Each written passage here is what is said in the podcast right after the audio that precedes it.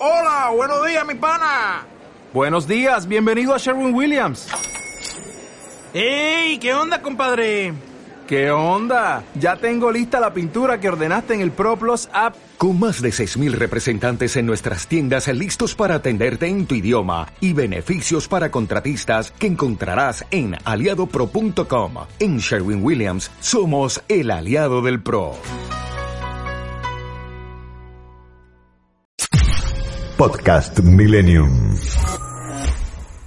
Y hablando de vida, vamos a hablar de algo interesante, una noticia que leímos, Gisela, y que vamos a compartir con los oyentes, eh, porque ¿qué hay, ¿qué hay más lindo que las flores? ¿Mm? No hay nada más lindo, vos siempre No, hablas de me flores, de plantas. A mí me ¿eh? encantan, ¿qué te voy a decir? Mi mujer Flor, si puede, eh, pone flores hasta eh, a- arriba de la computadora. de Lo que, hay, flores no faltan en mi casa. ¿eh? Pero sí hay una noticia que preocupa y quizás nos van a ayudar a entender, ¿eh? que es sobre las flores autóctonas de la Antártida que están creciendo cada vez más deprisa y no es una buena señal. Primero te quiero decir que me quedé sorprendida cuando hablaban de flores autóctonas, porque creí que en la Antártida no había una sola flor. Así que primero debo confesar mi, mi, falta de, educación o, o de cultura respecto de eso, porque nunca creí que pudieran nacer flores allí. Así que después de eso, todo lo que viene para mí fue asombro. Laura mm, Patricia Dop Dopochis, eh, no, Dopchis, que así es el apellido, es profesora titular en Ingeniería Ambiental. Eh, ella es licenciada en Ciencias Biológicas y comenzó a trabajar en la Antártida en el año 2013. Tiene publicaciones científicas acerca de lo que estudió y de lo que investigó. Y le vamos a consultar a ella a ver si nos puede ayudar a aprender un poquito más y a entender un poquito de lo que está ocurriendo allí. Laura, buenas tardes. Santiago y Gisela te saludan. ¿Cómo estás? Hola, ¿qué tal? Buenas tardes. ¿Qué tal, Laura? Laura, ¿me ¿Cómo contás esto de las flores autóctonas? ¿Por qué creí que, si- que no, no nacían flores allí? ¿Qué flores nacen? No, es, mira, Antártida tiene flora, aunque no lo parezca, y cuando uno habla de flora, habla de... eh, uno, uno piensa por ahí en flores que ven un jardín, pero la flora también son los líquenes, los musgos, Ah. y mm, Antártida lo tiene, digamos, eh, además plantas eh, de las que uno puede ver más fácilmente, que son los pastos antárticos, que el nombre científico es Deschamps antártica, y hay unas, eh, unas otro tipo de plantitas que se llama el clavelito antártico, el nombre científico es Colobanthus hitensis. Eh, Esas serían las dos plantas, con, digamos, la que tiene flor más vistosa es el clavelito antártico. Eh, pero hay, hay vegetación y está mayormente concentrada en eh, la península antártica. Eh, y después, bueno, hay estudios que se hicieron en distintos lugares de Antártida donde lo que predomina eh, son los musgos y los líquenes. Laura, y ¿y qué, qué pro- qué preocupa de estas características que, que yo estaba leyendo el título de la nota, ¿no? Que, que está creciendo más rápido, que esto es eh, producto del calentamiento global. ¿Qué, qué está cambiando que hace que hablar de flores y de plantas, que es algo lindo, preocupe a los científicos? Mira, em, por ahí es a veces un poco amarillista y exagerado decir que es catastrófico, no es que es catastrófico. Las plantas en la Antártida, eh, como hace mucho frío, crecen mucho más lento eh, y el periodo de mayor crecimiento siempre es en verano.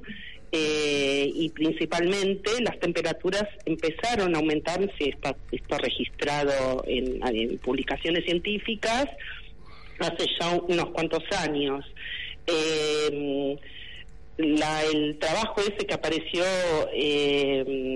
eh, no, en- lo leí en una noticia, eh, de una colega italiana que es un trabajo muy serio y muy bueno, que ellos vienen ya realizando el seguimiento del crecimiento, eh, que empezaba a aparecer un, ex- un crecimiento como mayor en Antártida, y nosotros empezamos a hacer el, el monitoreo de la flora en el 2015. Cuando yo hablo de nosotros, hablo de, eh, del grupo que lo estamos haciendo del Instituto Antártico Argentino. Eh, no no no es una cosa que a uno se le ocurrió. Estamos empezamos haciendo el monitoreo de la flora en las bases antárticas argentinas eh, y bueno estamos haciendo el relevamiento eh, de la vegetación para ver qué es lo que está pasando con la flora. ¿Y cuánto tiempo observan, no sé si tienen esta información, pero digo, ¿cuánto tiempo eh, perciben ustedes que se pudo haber acelerado en la floración? Mira, es un poco apresurado decir desde cuándo, porque un trabajo serio hecho lleva muchos años, pero sí hemos notado cosas como que, por ejemplo, eh, un trabajo que, un monitoreo que empezamos a hacer en la isla Marambio, allá habíamos encontrado un parche de musgos de 50 metros cuadrados y este año cuando pide campaña ya no estaba.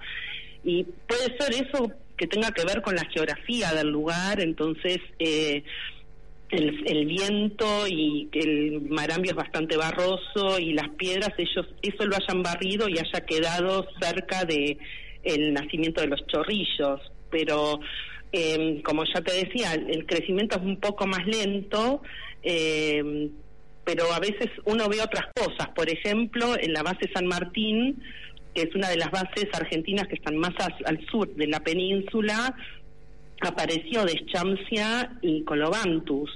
Lo que pasa es que eh, también lo que yo digo es que como tampoco se hicieron los trabajos antes, tampoco sabemos si a lo mejor las plantas ya estaban ahí y nadie las encontró. Eh, y como ahora le estamos prestando atención, entonces bueno, también ahora está bueno poder seguirlo. Qué bueno. ¿Cómo, eh, ¿cómo llegan a esta investigación? Eh, en realidad, eh, uno cuando está haciendo el trabajo eh, va viendo la evolución de la ciencia antártica, eh, van, surgiendo nuevas orientaciones. De, de, acuerdo a las necesidades que se van presentando. El trabajo es un trabajo que estamos haciendo de ecotoxicología en las distintas bases antárticas y a partir de ese trabajo surgió la necesidad de empezar también de hacer el monitoreo de la flora eh, terrestre y ver qué ocurría, eh, cómo se iban eh, aumentando el número. Entonces, por ejemplo, estamos controlando en la base, en la base Carlini, estamos monitoreando en la base Carlini, especialmente eh, de Chamsia y Colobantu. Pero por otro lado, la isla 25 de mayo, que es donde se encuentra la base Carlini, eh, hay otras bases de otros países y, por ejemplo, en la base polaca Archovsky, eh, ellos, eh, de acuerdo al Tratado Antártico, no se puede llevar eh, especies que no sean, eh, no se puede introducir especies exóticas. Que no sean nativas, digamos. Que no sean nativas. Entonces, por ejemplo, ellos tienen en este momento un problema bastante grave porque tienen hay una gramínea, un pacto que se llama POA, y no lo pueden terminar de erradicar y en buena parte posiblemente eso tenga que ver con el cambio ah. climático. ¿Y ese pasto habrá ido con alguien? ¿Lo llevó alguien? Mira, eh, hace, antes de que el Tratado Antártico, en realidad hay un protocolo que se llama el Protocolo de Madrid, que se estableció específicamente que, por ejemplo, antes de llegar a, las bases eh, que Argentina realmente es una de las que lo cumple bastante eh, a rajatabla. Eh, vos llegas a la Antártida, te tenés que lavar los pies con desinfectar. Bueno, nosotros no sabemos lo que hacen los otros países, pero antes de este protocolo se habían hecho intentos de llevar otras especies. Eh, entonces, en algún momento incluso hubieron perros con trineo en la Antártida, para que te des una idea. Ah. Que es un perro es una especie exótica en la Antártida. Claro, claro, rompe el...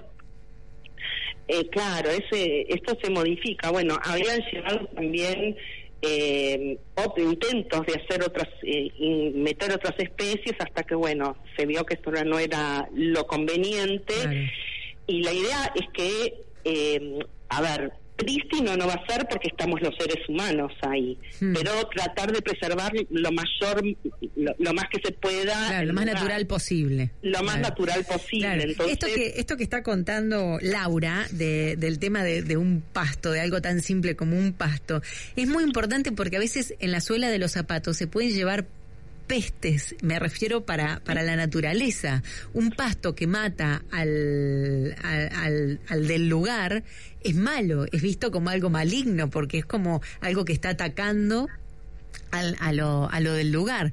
Entonces es, es muy importante poder controlar esto. En realidad, eh, lo, lo, más grave de esto es que si, si, entran especies exóticas, al no tener otra especie que la controle, claro. eh, puede empezar a avanzar. Y entonces, eh, yo estoy hablando de plantas, no no claro. de animales. Sí, modifica, Eh, lo, modifica el, el, ecosistema y modifica... Modi la microflora del claro. suelo también. Y, por ejemplo...